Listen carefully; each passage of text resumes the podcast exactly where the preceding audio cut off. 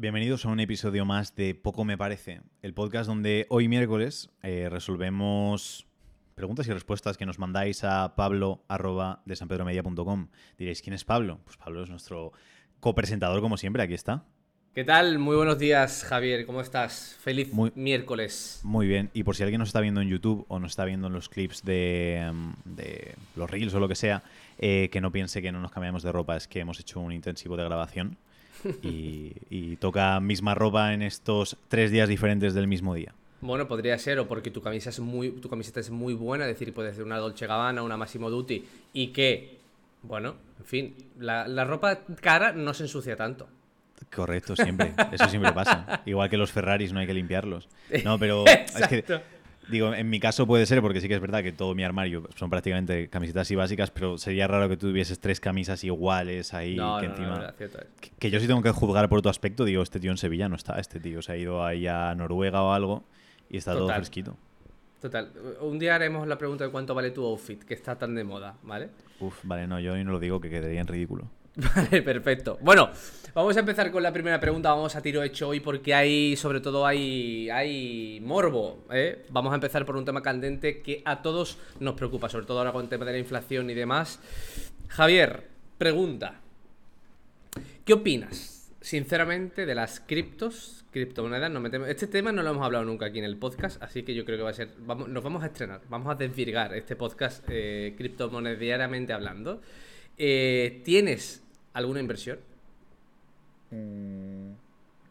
Creo que lo había hablado contigo y no sé si me habías dicho que tú no tenías. ¿Puede ser? No. No me metas a mí en tus berenjenales, ¿eh? no, no, solo, solo, por preguntar. Es que no sé hasta qué punto se puede decir. Es que, bueno, justo ahora no tengo casi nada. Sí que he tenido. Eh, pero claro, no sé, a nivel Hacienda o algo, si influye en algo. Me imagino que no. Bueno, da igual, el tema, sin filtros. Eh, compré la primera vez allá por 2017 o algo así. Siempre he pillado eh, las caídas y las subidas fuertes. ¿Qué pasa? Que nunca he sabido gestionarlo a nivel bien. Yo he sido siempre protocolario de este de, de holdear, de comprar y viva la vida. Y ver a ver qué pasa. Sí, y siempre porque nunca he metido cantidades tan extra, mega, hiper grandes como para decir, ostras, me la juego mucho si pierdo cosas. Eso me ha hecho tomar muy malas decisiones, en el sentido, esto lo aprendí de... Bueno, un chico que se dedica a las criptos y tal, que me dijo siempre hay que sacar beneficios. Es decir, sube un poco, sacas parte. Sube un poco más, sacas otra parte. Y eso es algo que no he hecho nunca hasta ahora mismo, que con esta bajada he vuelto a perder pasta. Entonces, tema de criptos. Como uso mucho las criptos para pagar y no llevo un control exhaustivo, no sé si he ganado dinero o no he ganado dinero. Sé que la, la mayor ganancia... Dime, dime, dime. Un inciso. O sea, ¿tú utilizas cripto a día de hoy para pagar cosas? Eh, sí, no te voy a decir el qué. Bueno, te voy a decir algunas de las cosas que sí que pago, pero uh. muchos servicios de marketing sí que se los pago a gente en criptos porque prefieren así o porque ellos tributan de esa manera o porque les apetece y yo no tengo problema. Qué guay. Entonces, en la operación de criptomonedas que más dinero he ganado nunca fue con la criptomoneda. Bueno, estuve una temporada invirtiendo mucho en shitcoins, que si no sabes lo que es, Pablo, son las monedas que son. Vale, pues son monedas de broma. Es decir, alguna puede decir, no, tenemos un proyecto sólido detrás. No, son una mierda de monedas que no sirven para absolutamente nada. Y la que más alegrías me ha dado fue una que se llama, o es una que se llama Kishu. Y es también como una moneda de perrito y todas estas cosas. Y en esa metí 400 dólares. Eh, al día siguiente tenía 200. Y ya digo, yo soy de no mirar nada. Y entonces me metí a la semana o a las dos semanas y tenía 16.000. ¿Cómo? Y dije, ostras, qué rico. 16.000 dólares. Y claro, yo dije, bueno, lo dejo y ya está. Se lo comenté a mi padre y me dice, pero tú estás loco, sácalo ya, que eso seguro que es una mierda, esto de las criptos te arruinas, no sé cuánto. Y dije, va, venga, voy a ser responsable por una vez en mi vida y voy a sacar 8.000 mil dólares de ahí. Saqué 8.000 dólares y eh, dejé los otros, los otros 8.000. Eh, bajó a 4.000 a los dos días o algo así, entonces uh. una pérdida de, del 50%, pero dije, bueno, lo dejo, no pasa nada volvió a subir creo que a 9.000 y algo, y dije, va, voy a sacar otros 3.000, otros 4.000, y uh, luego no le presté mucha atención, y ahora creo que esos 5.000 o esos 6.000 dólares que había, ahora creo que son 110 dólares. Entonces, que ibas a decir 110.000, te iba a decir. 110 dólares. Entonces, muy desastre. Uh. Esa es la que más alegrías me, me, ha dado. Luego con Ethereum o con Bitcoin sí que he ganado alguna vez, pero nunca he hecho eh, sacar beneficios. Entonces tampoco estoy como muy puesto. Pero perder dinero con muchísimas de invertir en Luna, por ejemplo, sí que tenía, no tenía mucho, pero Luna pasó a valer cero. Eh, y bastantes que, he invertido, algunas que eran de shitcoins, que eran estafas y a la semana valían cero, eh, otras que también me han dado alegrías, con una también de gatos, creo que gané bastante pasta, pero que no ha sido nada como súper notorio, nunca he invertido cantidades súper mega hiper grandes, ni nunca he ganado cantidades súper mega hiper grandes. Vale, entonces, como consecuencia, ¿qué opinas de las criptos? Eh, de las criptos, la última esta bajada he vendido a pérdidas y gracias a Dios que vendía pérdidas porque ha bajado el triple y creo que es algo que está bien, probablemente a futuro sea mucho más interesante. Eh, sí que apostaría en medio medida en ello, pero entendiendo que si nos queremos dedicar a esto, que vamos a meterle mucha importancia, que lo estudiemos y que sea algo que tengamos muy, muy, muy controlado. Yo no confío en la gente que dice, eh, no, compra Bitcoin y vete comprando porque a futuro sí que subirá, tal y cual. Probablemente sí que suba, pero eh, que lo tengamos en cuenta. Y la estrategia de holdear hasta el infinito, me parece absurda en muchos casos, pero la estrategia de comprar y vender, si no tenemos ni idea, es más absurda aún que la otra. Entonces, sobre todo es el hecho de que la gente piense que hay personas estudiando inversión, bolsa, eh, valores, divisas, lo que sea, 8, 10, 12 horas al día. No pensemos que podemos ser nosotros los putos amos y meter 50 euros y sacar no sé cuánto. Porque si tengo amigos que es, buah, le he metido 20 euros a Polkadot, si sube a no sé cuánto voy a ser millonario. No, tranquilo, que no va a pasar. Entonces, si nos lo queremos tomar en serio, que lo estudiemos y que le dediquemos nuestra buena jornada completa al día a estudiarlo. Y si no, lo hagamos con mucha cabeza y con mucha mesura y que se supone que siempre que apostemos por las grandes va a ser más probable que vaya bien. Maravilloso, estupendo. Eh, entonces, simplemente, tú, por, dar un poquito más de morbo, tu mayor mm, logro ha sido ese paso de 400 a, a 16.000 y tu peor. Uf, y mi peor eh, creo que de 8.000 a 0. Uf. Sí, también. Y en esa, es que sí que hubo una Em, que sí que me molaba, que seguía siendo, no era shitcoin, shitcoin, pero era un proyecto que estaba medio interesante.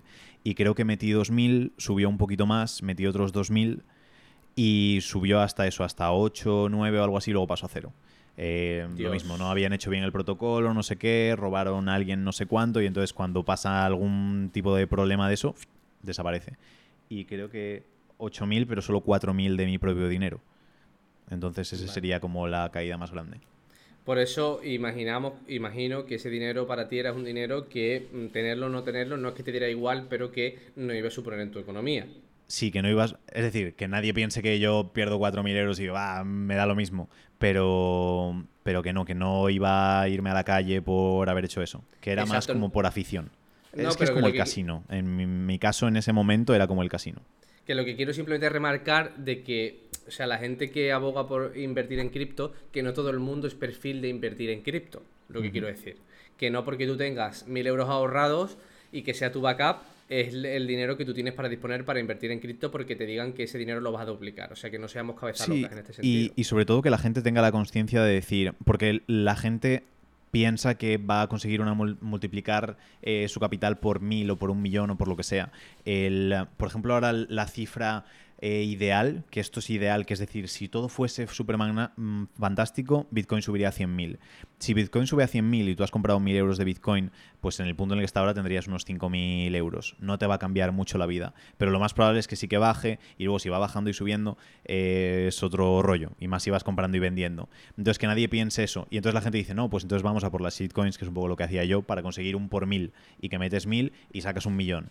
Sí, pero lo más probable es que en el 99% de los casos esos mil se transformen en cero, entonces que hay un riesgo muy, muy grande. Ya hay un riesgo muy, muy grande, una volatilidad muy grande en las monedas grandes, y eso ya implica que, uno, no vas a ganar mucha pasta y que probablemente tampoco pierdas mucha. Pero en las pequeñas, que la gente sepa que eso es como, yo qué sé, meter dinero en eso, en la ruleta y a ver si sale o no, y normalmente no sale. Magnífico, pues nos quedamos con ese mensaje que yo creo que era importante también remarcarlo. Eh, pregunta número dos, Javier, si tuvieras que decir el santo grial de las estrategias de las estrategias de marketing en general para aumentar nuestra facturación en nuestro, negocio, ¿sabrías decirme una con la que tú creas que, que digas esta es la estrella y que a mí me ha dado enormes alegrías? Vale, tanto la que mejor me ha ido a mí como la que mejor creo que le va a todo el mundo y que es tan obvia que la gente pasa por alto es el marketing directo siempre con todo el mundo es lo primero que planteo el hecho de decir, vale, ¿qué estrategia de marketing directo tienes? Y cuando hablo de marketing directo, a no ser que el concepto para alguien sea otra cosa, para mí marketing directo es las cosas que hacemos para conseguir clientes ya.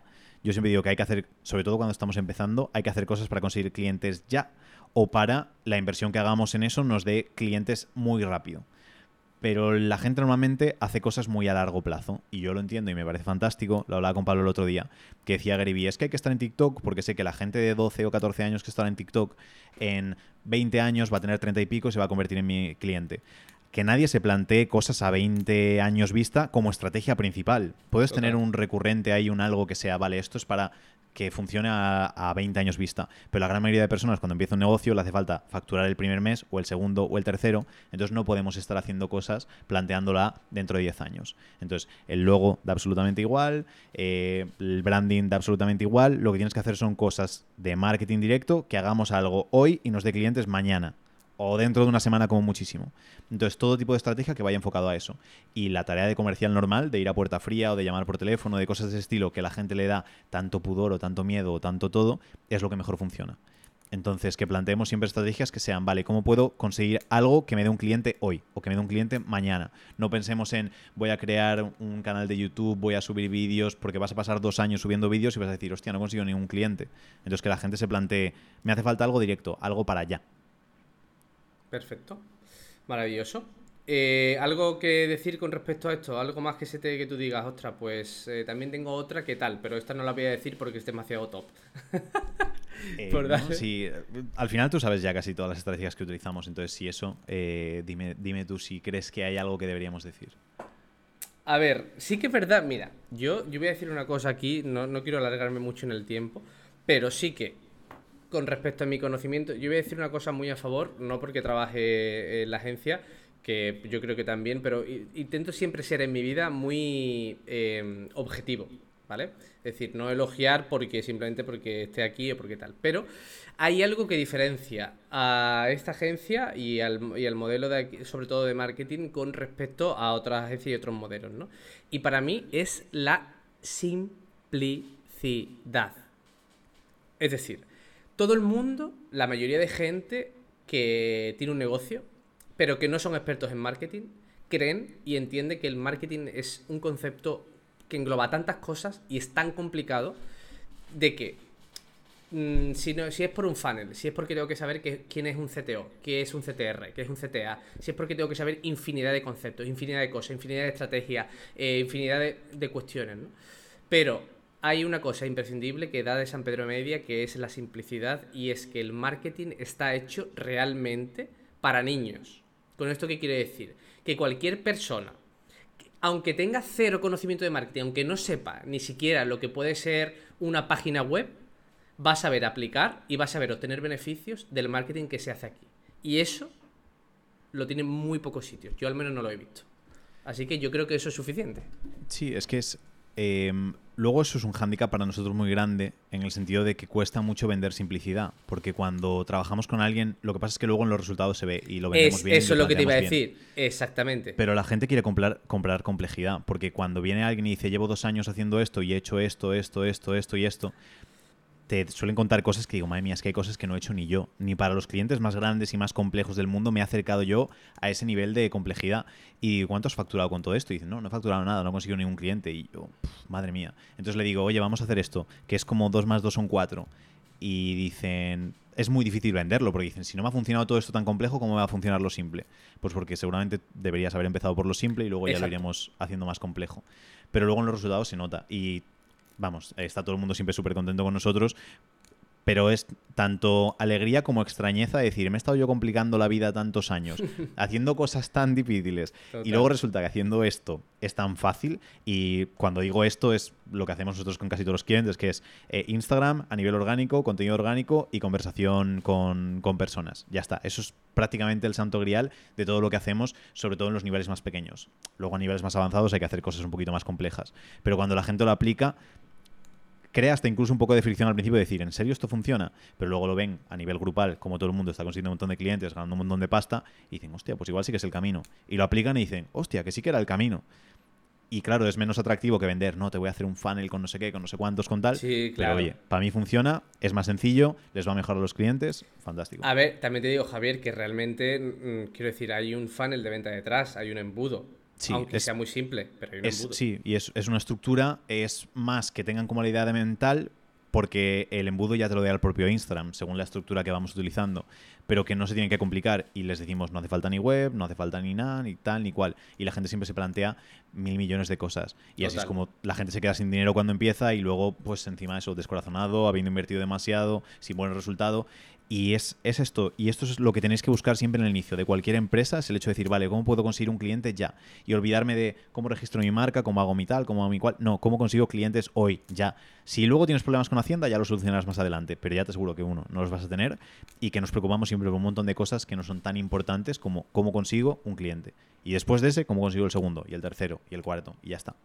Total. Y para terminar con esta pregunta, remarco de que, bueno, si no estáis suscritos a la newsletter de Abriendo el Apetito, que sepáis que esta semana hemos tenido un caso además de éxito, que ha sido Alex, eh, que ha pasado de 3.000 a 8.000 euros en un mes con nosotros y simplemente lo quería remarcar como el hecho de que él también pensaba que había mucha complejidad, se ha simplificado todo y, ha- y ha duplicado, casi triplicado su facturación en menos de, de- de un mes. Por lo tanto, bueno, ahí aprovechamos para, para comentarlo. Eh, Javier, es, eh, tercera y última pregunta. Eh, esta pregunta nos tenemos que desplazar al pasado y yo creo que también esto es positivo para la gente porque ya llevas una amplia trayectoria en esto, ya sabes qué cosas se pueden Una hacer y amplia qué cosas que trayectoria, no. buena forma de llamarme viejo. A ver, bueno, tienes una amplia trayectoria, quiero decir, no empezaste el año pasado, ¿no? A ver, o sí, ¡eh! O sí. ¿Te imaginas? no, a ver, eh, la pregunta es, Javier, eh, ¿qué tres consejos darías, de acuerdo? Que estos consejos habrían evitado errores en tu negocio o en tu facturación en el pasado. Imagínate que tenemos a Javier del año 2014. Javier del año 2014 que está haciendo cosas en su negocio. A día de hoy, ¿qué tres cosas le dirías para que no cometiera errores? ¿Qué o tres errores principales? Eh, vale, me voy a uno personal, a uno de operativa y a uno financiero, para separar un poquito diferente. El primero personal es em, que elimines todo lo que te distraiga de manera negativa y que trabajes. Entonces es disciplina máxima en el hecho de trabajar, de entender que cuando empiezas de cero toca esforzarse y que elimines todas las distracciones que hay a tu alrededor. Y te tienes que comprometer con esto. Y sé que hay gente que te dice, no, tienes que conseguir un equilibrio y hacer tal y hacer cual y cada fin de semana irte por ahí. de-". No, toca trabajar y toca eliminar distracciones. No, es que es imposible. Por mucho que alguien lo diga, es imposible estar viajando todo el tiempo y crear un negocio. Es imposible estar viendo Netflix cuatro horas todos los días y montar un negocio. Es imposible salir de fiesta todos los días con tus amigos y tener un negocio. Y si juntamos todas esas cosas y queremos hacer todo a la vez, imposible. Entonces, elimina distracciones. Olvídate de Netflix, olvídate de entretenimiento vacío y céntrate en ser productivo y en tareas que sean productivas. Porque no es solo trabajar, es descansar de ese trabajo para poder volver al día siguiente con más ganas. Y las distracciones o los entretenimientos muchas veces hasta nos drenan energía. Y si alguien es capaz de salir de fiesta el fin de semana, beberse hasta el agua de los floreros y el lunes pensar que va a estar óptimo al 100% como para trabajar, mentira también. Entonces es el hecho de disciplina y eliminar distracciones como punto personal. Como punto de operativa, centrarse absolutamente en conseguir clientes y tener cuidado con el crecimiento muy rápido. Uno de los errores más grandes que he cometido ha sido siempre eh, contratar más gente de la que me hacía falta y demasiado rápido sin ser capaz de poder atenderles. Y pasa mucho y le pasa a muchos clientes nuestros, gracias a Dios, pero también es una putada, que mueren de éxito muchas veces o tienen problemas a nivel de éxito. Cuando crecemos hay que tener mucho cuidado con el crecimiento. Hay dos cosas que pasan, que a veces o no crecemos o luego a veces crecemos demasiado rápido. Cuando crecemos muy rápido hay que controlarlo, porque no sabemos si somos capaces de asumir esa carga de clientes, no sabemos si somos capaces de asumir esa carga de necesidad de equipo extra. Entonces el crecimiento hay que tomárselo con calma e ir con pies de plomo. Si empezamos a tener muchos clientes de golpe, no pensemos, genial, contrato a cinco empleados, porque a lo mejor el mes siguiente ya no los tenemos. Entonces, el crecimiento, tomárnoslo con calma, no crecer por encima de nuestras posibilidades. Y el tercero, el financiero, es que prioricemos la rentabilidad sobre todas, todas, todas, todas, todas las cosas. Hay cosas muy bonitas, muy guays, muy chulis. Hay empresas haciendo eh, cosas súper espectaculares con anuncios en la tele y con campañas en no sé qué. Nosotros tenemos que priorizar la rentabilidad. ¿Queremos contratar a alguien? ¿Es rentable? Genial. ¿No es rentable? Nada. ¿Queremos hacer una campaña de publi? ¿Es rentable? Genial. ¿No es rentable? Fuera. ¿Queremos coger unas oficinas en no sé qué, no sé cuántos? ¿Va a ser rentable porque nos va a aportar algo? Genial. No. Olvídate de toda la parte de ego, de toda la parte que no aporte nada. En los inicios, siempre. Pero en los inicios, sobre todo, la rentabilidad va por encima de todas las cosas. Y ya no te digo por unir con el primero personal, que hagas, que yo a veces lo hago y tampoco está bien, pero que pienses a nivel rentabilidad eso, el decir, vale, este fin de semana me voy de fiesta con mis amigos y no es me gasto 300 euros o 500 o 1500 euros en irme de viaje, sino si encima trabajo ese fin de semana, gano 1000 euros más. Por lo tanto, es un neto de menos 2500 si me voy de fiesta. Entonces, que empecemos a pensar a nivel de rentabilidad las cosas que estamos haciendo. Este cliente, ¿qué rentabilidad me aporta? Este empleado, ¿qué rentabilidad me aporta? Porque si no somos rentables como empresa, me da igual lo buenos que seamos, lo listos, lo guapos, lo que sea, que la empresa cae. Entonces, rentabilidad por encima de todas las cosas. Maravilloso y nada que objetar. Yo creo, de verdad, este es uno de los clips más importantes que se han dicho en este podcast. De verdad. Porque aparte se han organizado muy bien, lo ha sabido explicar perfectamente y le va a ayudar a muchísima gente, no me cabe duda. Qué pelota está Pablo hoy, eh, chicos. No, no estoy pelota. Estoy. Es, es que cuando hay cosas que me gustan, lo digo. Perfecto. Ya está. Soy así. Hay que decir las cosas que le gustan. ¿Algún consejo? ¿Hayas, algo que hayas visto que digas, oye, esto sí que he visto que lo hacéis y no lo había visto antes y creo que es útil para eh, los demás en su época de emprendimiento? Eh, pues, o sea, sobre todo eh, hilando mucho con el tema anterior, con el tema de, sobre todo, de, la simplicidad. a ver, también, también creo y pienso que el, que en el emprendimiento, sobre todo para la gente que empieza y para la gente que está iniciando su negocio y demás, el, tema principal es que el emprendimiento es un camino como muy solitario, ¿no? Y, que dentro, por ejemplo, de, de, de Bistro, que es en, este caso, se da como mucho apoyo a este tipo de, cuestiones, que se hace un seguimiento a esas personas para que ese... Porque el, emprendimiento no es solo saber operar un negocio, sino también saber operar tu mente. Porque mucha gente cae cuando la facturación no va, y de hecho nosotros lo vemos, ¿no? De que hay, hay muchas personas con las que trabajamos que hay un día que lo tienen mal, entonces nosotros le venimos un poquito arriba, ¿no? O hay gente que dice, pues este tío ha facturado 3.000 euros y se dedica a lo mismo que yo, ostras, porque yo no lo estoy facturando, vamos a ponernos las pilas. Entonces esa principal diferenciación de que creo que el camino del emprendimiento es muy solitario y que si lo puedes hacer acompañado mucho mejor y que nada mejor es la propia venta, ¿no? De que nosotros somos ideales para ello. Así que eso simplemente. Esto es un poco tirar piedra sobre mi tejado pero mm, eh, Ormozi dice siempre, esto es a nivel América, entonces él dice que hasta el millón de euros al año, eh, si no llegas al millón de euros al año es porque o no tienes ni idea de lo que estás haciendo o porque tienes taras o problemas mentales que te impiden actuar, que sea eh, excesiva rabia, envidia, lo que sea, cosas de estas. Yo suelo trasladar los números americanos, los suelo trasladar a España quitándoles un cero, entonces marcaría unos 100.000, que hasta los 100.000 al año que son unos 8.000 al mes más o menos, probablemente todo el mundo sepa lo que tiene que hacer, es simplemente que no lo está haciendo. Y sé que es tirar piedras sobre mi tejado, porque luego la gente dice, entonces no me hace falta contratarte para saber nada. Y nosotros no es que enseñemos tampoco nada súper extraordinario, simplemente que a lo mejor asentamos un plan de una manera más fácilmente entendible y con algunos detallitos que hacen que sea más sencillo. Pero el problema principal es el hecho de que no aplicamos las cosas que hay que hacer. Y por eso tenemos ese trabajo en grupo y eso que dices del acompañamiento.